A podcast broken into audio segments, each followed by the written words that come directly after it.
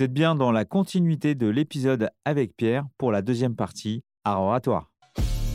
700 000. En France, ils sont 700 000 commerciaux et dirigeants commerciaux avec chacun leur expérience, leur technique et leur savoir-faire. 700 000 professionnels qui chaque matin se réveillent avec un objectif,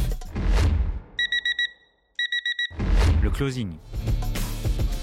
Quels sont les outils à leur donner, comment les faire travailler au quotidien? Et surtout comment les manager? Stéphane Damota, membre du conseil d'administration des DCF Grand Paris et cofondateur de la startup Enso RSE. Et j'ai décidé deux fois par mois d'aller à la rencontre des meilleurs leaders commerciaux et de les passer sur le grill pour découvrir tous leurs secrets. Closing, c'est parti Cet épisode est proposé une nouvelle fois par un partenaire que j'adore, Corp, le premier Sales Hub Center de France. Je vous ai déjà parlé de leur expertise autour du revenu management, notamment avec la mise en place du bon forecast ou des bonnes prévisions des ventes. Place à une autre de leurs spécialités, la maîtrise des technologies et de l'écosystème des éditeurs. C'est souvent un véritable casse-tête pour les DIRCO et les équipes SI. Corp accompagne dans la sélection d'outils en fonction de votre maturité digitale et c'est grâce à leur partenariat avec des éditeurs comme HubSpot, Aircall ou Salesloft que Corp vous aide à paramétrer et optimiser votre machine de vente. Écoute, euh, en préparant l'épisode, tu nous as proposé euh, de faire quelques petites expériences. Mmh je te propose de, commencer. C'est laquelle que tu voulais, euh, par laquelle tu voulais commencer? Alors, c'est juste une expérience très, très mécanique qui va nous montrer comment le corps fonctionne par rapport justement à cette problématique de retour dans le mental, réflexion, je, me soustrais au présent et le lien qu'il y a avec le regard. Donc, ce que vous pouvez faire, c'est prendre un objet, quel qu'il soit, donc là, nous, on va prendre euh, une, petite gourde d'eau, une petite bouteille d'eau qui est face à nous. Et l'idée, c'est de regarder cette bouteille comme si vous cherchiez à la peindre, c'est-à-dire à la peindre en tout cas de manière euh, réaliste autant que possible. Et en fait, cette bouteille, c'est un objet qui en soi n'a pas un intérêt immense, mais s'il s'agit de la peindre, eh ben là, on va vraiment aller à sa rencontre et voir chaque détail, euh, comment la lumière tombe dessus, euh, les nervures de la bouteille, etc. Continuez à faire ça et tout en observant cette bouteille, pensez maintenant à ce que vous avez mangé ce matin. Et là, normalement, au moment où je vous ai demandé de penser à ce que vous avez mangé ce matin, soit votre regard est parti au plafond, soit il est resté sur la bouteille, mais c'est comme si la bouteille s'était floutée. Et en fait, cette, expérience toute bête, elle nous prouve que on n'est pas euh, euh, câblé pour réussir à en même temps être dans une perception très fine de l'extérieur et en même temps faire usage, là, dans l'exemple euh, qu'on a pris, de la mémoire, d'accord Mais en fait, de manière générale, de la réflexion. Et donc, c'est pour ça que ce regard, on peut décider de basculer dans ce regard d'intérêt pour l'autre, comme pour la bouteille. Et grâce à ça, on restera dans le présent de la relation. Et donc, on sera capable de s'y ajuster. Parce qu'en fait, c'est ça, ça part vraiment du, du, constat, hein, tout le RDV, que si on devait caricaturer, euh, lorsqu'on prend la parole, en fait, tout le monde est dans sa bulle. C'est-à-dire que personne ne s'écoute réellement. Tout le monde est là à se dire, il faut que je sois bon, il faut que ma réputation tienne, euh, il faut que mon ego soit suffisamment euh, mis en valeur, il faut que j'ai de l'impact, etc., etc. Donc, on vient tous avec 50 caméras braquées sur nous-mêmes et on est tellement plus présent à l'autre que les autres ne nous écoutent plus. quoi. C'est un peu ça. Là, le fait de travailler le regard, c'est une manière de percer les bulles et de, comme je le disais, créer du collectif. En t'écoutant, euh, j'avais deux pensées. La première, c'est donc quand on voit aujourd'hui euh, dans nos postes de travail comment on est notifié partout, euh, euh, donc c'est des choses qui nous déconcentrent, entre guillemets. Et à chaque fois, je crois qu'on met entre 25 et 30 secondes. Si tu pars d'un mail pour revenir sur un autre, un autre sujet et que tu reviens, tu vas mettre 25, 30 secondes, voire 60 secondes à recapter ta productivité par rapport à si tu étais resté et que tu n'avais pas calculé. Et en mmh. fait, j'ai l'impression que c'est assez similaire. C'est comme si le cerveau, lorsqu'on je te parle et d'un coup, si je pense à mon cours euh, du sport, euh, de, je vais te perdre. Et puis Mhm. après, je vais, je vais, je vais revenir. C'est- Est-ce que, j'exprime mal euh, ce... Non, non, c'est ça. En fait, c'est c'est notre immense pouvoir. C'est-à-dire que nous, les êtres humains, on peut euh, se, se- se retirer de la réalité en, en se projetant dans des mondes totalement abstraits, futurs, lointains ou passés. Et c'est ce qui nous permet bah, voilà, de, de, de- de- construire le monde tel qu'on l'a construit, tel qu'il est actuellement. Euh, mais il faut aussi travailler cette capacité à revenir dans le réel et donc dans le présent. Euh, et tout ce business de l'attention que tu évoques avec ces notifications et autres repose justement sur cette capacité qu'on a à démissionner du réel et à, et à en sortir. Et, tout ça par des stimuli très très différents. Nous, ce qu'on veut, c'est un petit peu euh, reprendre le pouvoir là-dessus en décidant, une fois, de plus- pardon, de manière technique et volontaire, de revenir dans la relation. Et ça, en fait, ça, ça, peut se pratiquer autant face à un humain, comme là, toi et moi en ce moment, mais ça peut aussi se pratiquer dans l'œilleton de la caméra quand on est en visio. Et c'est en fait exactement les mêmes techniques qu'utilisent les, les, les acteurs au cinéma. Il n'y a rien de vraiment nouveau là-dedans.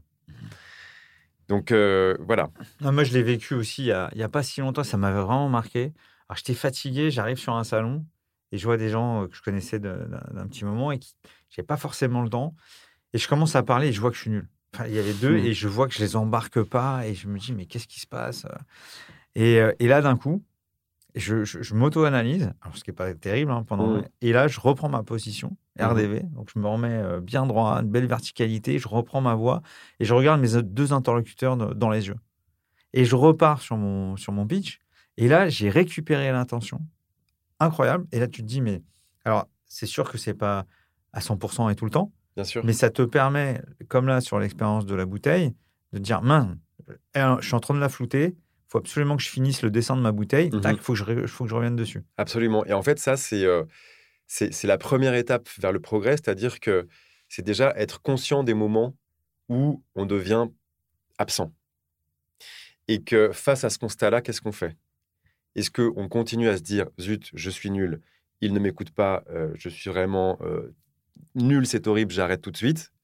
Ou alors, est-ce qu'on fait comme ce que tu as fait, on rebondit dessus, et là, on replace la technique Et en fait, c'est un travail de longue haleine, mais c'est à chaque instant. Euh, là, moi, je pense que depuis qu'on a commencé ce, ce podcast, j'ai dû me remobiliser au moins une dizaine de fois. Ah, j'ai vu. voilà, donc donc c'est un travail qui est sur le fil, et puis bon, bah, petit à petit, ça devient un réflexe. Ouais. c'est- Voilà. Et, et pour les auditeurs, euh, euh, les, les élèves au départ, on a des courbatures au niveau de la Mmh. nuque. À Mmh. force de, pourtant, on ne fait pas ça très longtemps. Donc ça, c'était la première petite expérience. La deuxième, sur une de tes spécialités, parce que tu es en plus spécialisé sur la voix. Mhm. Et, donc là, euh, il y a un- quelque chose qui est assez, je voulais qu'on en parle, c'est la voix dite professionnelle euh, par rapport à, à- à la voix classique. Est-ce que tu peux nous, nous en dire un peu plus et nous montrer, enfin nous faire entendre plutôt euh, Mm. la, la différence? Alors, la, la, la voix professionnelle, c'est une voix qui est euh, soignée. C'est une voix pour laquelle on œuvre de manière à en fait réaliser notre, notre potentiel sonore et acoustique. C'est-à-dire que le corps humain, c'est un instrument de musique. C'est un instrument qu'on utilise généralement très mal, euh, pour plein de raisons très très différentes. Et l'idée, c'est d'arriver à autant que possible le faire vibrer le plus largement possible pour une raison très simple. C'est générer un, signal audio, un signal sonore qui soit le plus riche possible. Donc avec un, spectre timbral qui soit le plus, le plus riche possible. Plus le son est riche, plus l'expérience du son est intense pour le public, sans, forcé- sans forcément parler fort. hein. Et donc, plus la, la- comment l'expérience physique de la parole, elle va être, euh, elle va être euh, concrète, quoi. D'accord? Et c'est pour ça que des grands discours, parfois, mettent des frissons. Voilà, un discours, c'est vraiment physique. Donc, ce qu'il faut, c'est, sans forcément aller 10 ans au conservatoire, c'est déjà commencer à avoir un- un- une, une- une écoute suffisamment critique et renseignée sur son propre son. est-ce que ma voix, au moment où je l'utilise, elle est plutôt belle? Est-ce que je la trouve ronde? Est-ce qu'elle est un petit peu dans mon nez? Est-ce qu'elle est un petit peu coincée? Est-ce qu'elle est un petit peu dans ma gorge comme ça?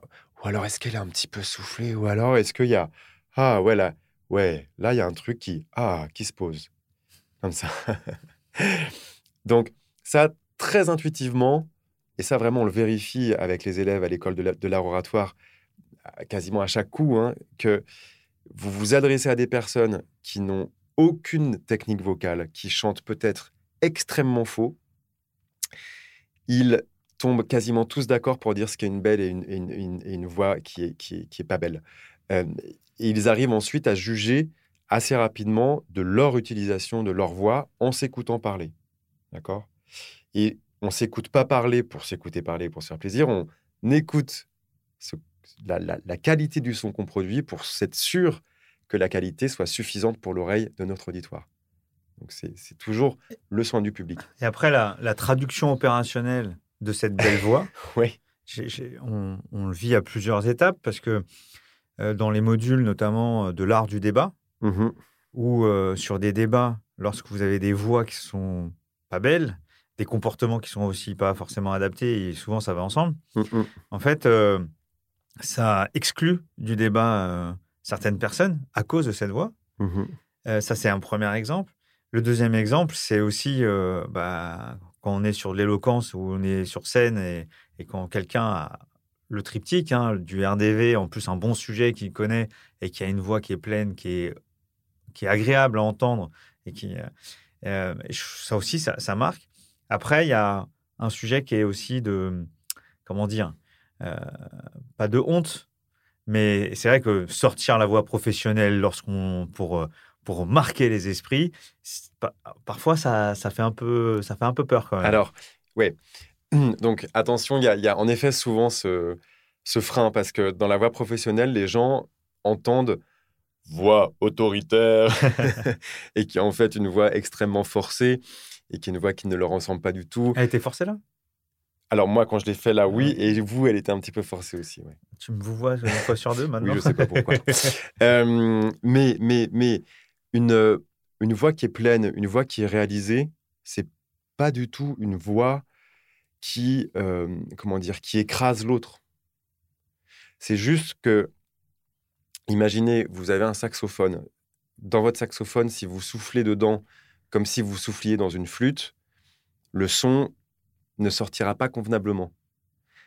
Ce qu'il faut, c'est réussir à bien calibrer l'énergie qu'on envoie dans son instrument. Et il s'agit surtout pas d'être dans, une espèce de caricature ou d'imitation de ce qu'on pense être une grande voix. Non, il faut juste aller dans la logique de notre instrument et voir comment ça sonne. Donc voilà. Et, par exemple, un, petit exercice, juste pour commencer à, aiguiser son, son oreille à son propre son, ce que, ce que je peux vous proposer, c'est un exercice où on va en fait euh, essayer d'adopter deux postures différentes et on va activer l'instrument sur ces deux postures. Et on va voir comment la posture modifie totalement le son euh, qui va en résulter. Donc, la, la première posture qu'il faudra adopter, c'est vous mettez vraiment tout au bout de la chaise avec le dossier le plus loin possible, avec le dos, pardon, le plus loin possible de votre dossier. Vous, vous baissez votre, euh, votre thorax, votre euh, tronc à l'avant de la chaise et vous regardez au plafond en cassant votre nuque et vous faites une espèce de sourire très figé au plafond. Ça, c'est la posture de départ. Ensuite, on va travailler la posture d'arrivée. La posture d'arrivée, vous restez toujours avec les fessiers. Enfin, on fait un test de son à ce moment-là, non? Après, on va le faire. Ah, pardon. Ouais. Je préfère que la posture, elle soit bien, bien intégrée avant.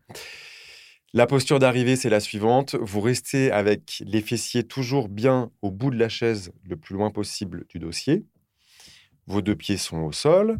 Votre dos est bien droit. Et là, vous ne regardez plus au plafond, mais vous regardez à l'horizon.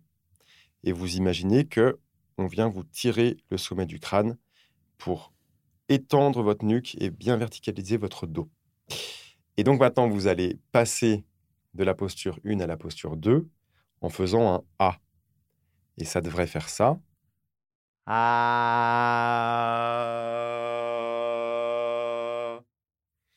Donc, vous avez dû entendre que quand j'ai transitionné de la posture 1 à la posture 2, le son s'est arrondi et s'est approfondi. L'idée, c'est vraiment, plus je me relève, plus je détends mon visage, plus je travaille ma verticale, plus la colonne d'air est libérée et plus le son s'enrichit de lui-même. Voilà. Donc ça, voilà, c'est un, premier pas ah vers la voix professionnelle. Et bon, moi, je peux en parler assez, assez facilement. Bon, là, je suis un peu enrhumé en plus, mais moi, j'ai une tendance à la voix nasale. Mmh et c'est vrai que sur la posture euh, vraiment parfaite, je suis plus nasal. Alors là, aujourd'hui, ça va être un peu difficile parce que je suis mmh enrhumé. Mais euh, ça, le fait de faire aussi euh, quelques épisodes, enfin, quelques prises de parole debout par rapport à assis, parce que assis, c'est un peu plus compliqué, alors qu'on voit que j'ai fait des enregistrements cet été je le faisais exprès debout.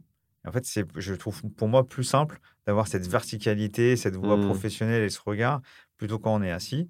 Mais c'est sûr que même sur le nasal, on voit qu'on peut travailler le nasal rien qu'avec la posture, alors que pourtant, euh, tu es, exactement la même personne. Quoi. Oui, absolument. Et c'est ça qui a d'assez magique. C'est-à-dire que au moment où vous faites ces efforts-là, où vous travaillez la posture et que vous écoutez votre son, il y a à l'intérieur de vous euh, des centaines de muscles qui s'adaptent et qui modifient l'organisation de votre système euh, mmh phonatoire et qui vous conduisent à ce son qui est, qui est meilleur.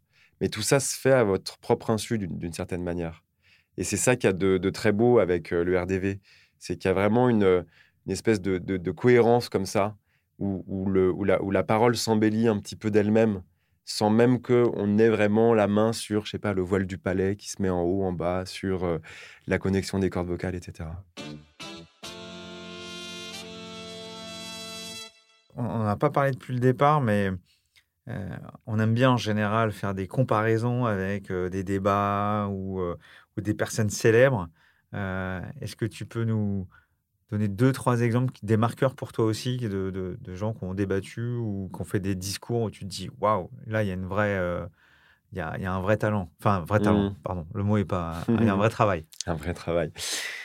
Alors, oui, hum, Christine Lagarde, je trouve qu'elle a une, euh, alors une prosodie, c'est tous les aspects mélodiques de, la voix parlée. En fait, moi, j'ai des, interviews d'elle, donc c'est des interviews où c'est parfaitement improvisé, dont une où elle, euh, elle parle de la crise de 2008. Elle en parle comme si c'était un film, c'est-à-dire que dans ses intonations, il y a un suspense, il y a vraiment une, forme de, comment dire, de, de, de narratif mélodique qui est complètement relié à ces mots et, je trouve que c'est assez incroyable. elle donne vraiment une espèce d'épaisseur au récit qu'elle qu'elle raconte, alors même que le sujet est peut-être pour certains en tout cas extrêmement, extrêmement froid et technique. un autre exemple, donc là je prends des exemples qui sont très caricaturaux, mais enfin caricaturaux aussi, pour autant ils existent dans la réalité, mais par exemple un Donald Trump Donald Trump, lui, il, a quand même ce, caractère vocal extrêmement euh, violent pour son propre, pour son propre organe. C'est-à-dire que euh, en écoutant ses discours à la tribune, la voix, elle est en appui laryngé et on est proche du cri. Et le signal sonore qui est émis est un signal qui est plein de trous et qui est agressif en fait. D'accord? Euh, Il y a évidemment une corrélation entre la qualité du son et l'état général physique de la personne qui l'émet. Et on l'a vu précédemment, l'état physique est totalement relié à l'état mental aussi. Donc tout ça marche de concert. Et c'est pour ça que, en fait, souvent, le fond et la forme euh, sont, sont extrêmement, euh, et même, je dirais, tout le temps reliés euh, l'un à l'autre. Mais des personnalités comme ça, ils ne sont pas coachés par justement des... Je ne sais pas parce que je suis pas ami avec Donald ah bon? Non, non, non. Après, euh, oui, ils sont coachés. Je ne sais pas de quelle manière. Pour le coup, Emmanuel Macron, lui, a fait beaucoup euh, d'efforts et de progrès sur euh, le, maniement de la voix. À mon goût, il y a encore quelque chose d'un petit peu décorrélé entre l'utilisation qu'il fait de sa voix et les mots qu'il prononce. C'est-à-dire qu'il il plaque des, effets de, de prosodie qui parfois sont un peu artificiels. Et Emmanuel Macron, là on parle beaucoup de la voix, mais quand tu le vois intervenir par rapport au regard, son dos, comment tu le, au global, tu le trouves comment? C'est c'est très inégal. C'est-à-dire que on sent qu'il est, comment dire, affaibli dans sa technique par une forme de, de, facilité, de talent, un peu de séduction aussi, euh, qui fait que parfois il sort de son, de son personnage et il redevient un petit peu une personne, euh, un peu dans la séduction. Et je trouve que ça lui retire son envergure présidentielle. C'est quoi ton, ton prochain niveau euh, dans cet art de l'art oratoire Est-ce qu'on parle de, de, de, de, grade, de ceinture, d'objectif euh, C'est quoi ton prochain? Alors, euh, vaste question. Quel, quel, est mon prochain niveau? Moi, ce qui, vraiment, ce qui, m'intéresse, ce, qui me, ce qui me fait vibrer, c'est, comme je disais, de, de terminer un cours, de terminer une conférence ou un podcast en ayant eu l'impression d'apprendre des choses sur ma propre discipline. Donc, je pense que plus j'arriverai à être au clair sur les idées que je cherche à défendre, tout en étant dans un RDV qui soit le plus précis possible, eh ben, ça devrait créer d'autant plus de connaissances, comme une réaction chimique hein, qui crée un, précipité. Euh, et, et, moi, c'est ça que je recherche d'une certaine manière. Et après, voilà, je pense que n'y a pas de grade. C'est des expériences qui sont toujours uniques selon les publics euh, euh, qu'on a face à soi. Ça a un impact dans ta vie perso, euh, l'art oratoire Bah ouais, parce qu'en fait, le, le j'ai le sentiment que commencer à déconstruire ce rapport à l'oral, c'est-à-dire de se dire tout le temps, «Oh, il faut que je me prépare, il faut que je dise exactement tel ou tel mot, et venir petit à petit déstructurer un petit peu toutes ces, toutes ces idées préconçues et de dire en fait, au moment où tu vas t'exprimer, tu ne peux plus compter que sur ta présence parce que le temps de la préparation est terminé. Eh ben, je pense qu'il y a plein de, comment dire de domaines de la vie, qu'elles soient professionnelles ou personnelles, où ça peut être euh, utilisé et ça peut être remis en jeu. Ça. Et donc moi, je sens qu'il y a petit à petit des nouveaux territoires de ma vie qui s'ouvrent à ce, à ce type de, pratique. C'est un travail d'une vie alors ah oui, je pense que c'est jamais fini. Hein. C'est absolument jamais fini. Écoute, euh, on arrive à, la fin de, l'épisode. Ce que je, te propose peut-être, c'est euh, pour les auditeurs, de, si tu les as en tête, les différentes briques euh, mmh de, du programme qui s'appelle le Grand Cours. Oui, alors le, le, Grand Cours, donc c'est un cours hebdomadaire de deux heures par semaine. Et il y a beaucoup, beaucoup de, de thématiques qui sont abordées pour faire ça très rapidement, euh, le début du cursus, évidemment, c'est tous les fondements de la technique. Ensuite, il y a un travail sur la, notion de personnage qu'on n'a pas trop abordé, mais qui est, vraiment une dimension euh, extrêmement importante de l'orateur, une fois de plus pour qu'il se libère de sa personne et donc de sa petitesse et de son trac. Il y aura aussi un, détour par le travail euh, de l'art dramatique et en fait le travail de l'interprétation, un travail aussi plus approfondi sur la voix, et après, voir comment on réussit euh, à adapter tout ça pour servir un discours, et finalement des nouvelles méthodes de préparation du discours qui vont venir, euh, euh, comment dire, œuvrer à notre pleine présence au moment de le, de le donner, ce discours-là sont abordées aussi la problématique ô combien, j'allais dire quasiment dangereuse, des slides. Parce que oui, les slides sont des dangers pour les orateurs. Quand tu dis les slides, c'est la structuration du storytelling exprimée par les slides. Alors, oui, si, si, si, on a suivi l'enseignement, après, c'est comme ça qu'on peut le prendre. Mais, mais en tout cas, dans la culture, dans l'entreprise, ce qu'on peut voir actuellement, c'est que les slides, c'est vraiment la, c'est la mort de l'art oratoire. donc, il y, a, des cours sur les slides, aussi sur le débat, la négociation. Et, en fait, l'idée, c'est que vous ayez toutes les bases méthodologiques pour ensuite être tout terrain. Merci. Écoute, par rapport à ce programme, j'ai trouvé l'ensemble assez intéressant. Donc, il y a beaucoup de gens du commerce qui nous, qui nous écoutent sur la partie négociation.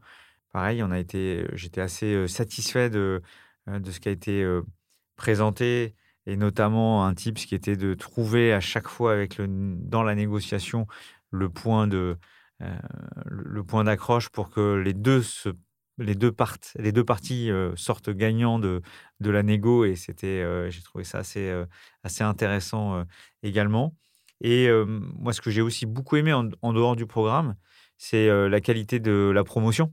Euh, des très belles rencontres avec des gens Mm. vraiment de- de- de- d'environ totalement différents, euh, des gens qui sont proches euh, euh, du spectacle, euh, d'autres proches euh, euh, plutôt des professions libérales, d'autres euh, du business, et puis d'autres vraiment euh, out of the box. euh, et donc, c'est une promo, euh, euh, d'ailleurs, que je, je fais un petit clin d'œil et on doit, Mm. on doit se revoir au mois de janvier pour, euh, pour, prendre, un, pour prendre un pot. Et c'est vrai que c'était euh, aussi, ça fait aussi partie de l'aventure. Mm. Ouais, ouais, absolument, absolument. Et après, sachant qu'il y a euh, d'autres formats, c'est-à-dire qu'il y a aussi des, des séminaires intensifs sur deux à quatre jours, euh, il y a des cours individuels, il y a vraiment une, une offre assez, euh, assez vaste. Et pendant qu'on se parle, j'ai un, un, un de mes meilleurs amis qui est justement en formation euh, depuis hier sur un format deux jours plus deux jours, je crois. D'accord, ok. Le stage intensif. Stage intensif.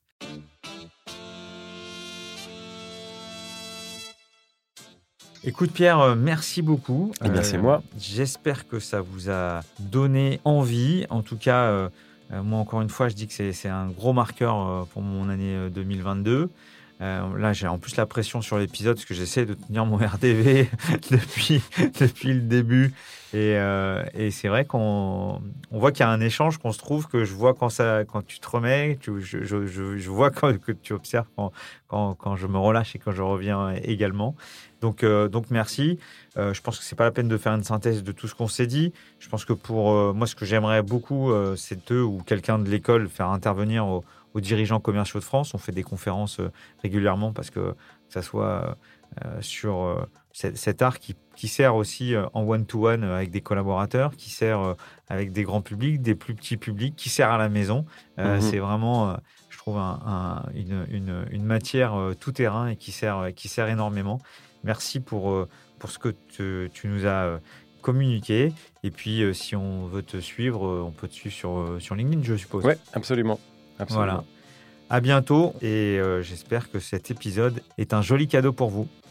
Qu'est-ce que t'en as pensé, Pierre? Eh ben, moi, j'ai beaucoup apprécié et j'espère aussi que ça aura intéressé notre public. À bientôt Merci, à bientôt. Merci à tous pour votre écoute. N'hésitez pas à vous abonner sur vos plateformes préférées et à mettre 5 étoiles, voire à conseiller à deux auditeurs de nous suivre. Ce podcast est proposé par les DCF Grand Paris et par One to One To, l'agence podcast des marques et des entreprises.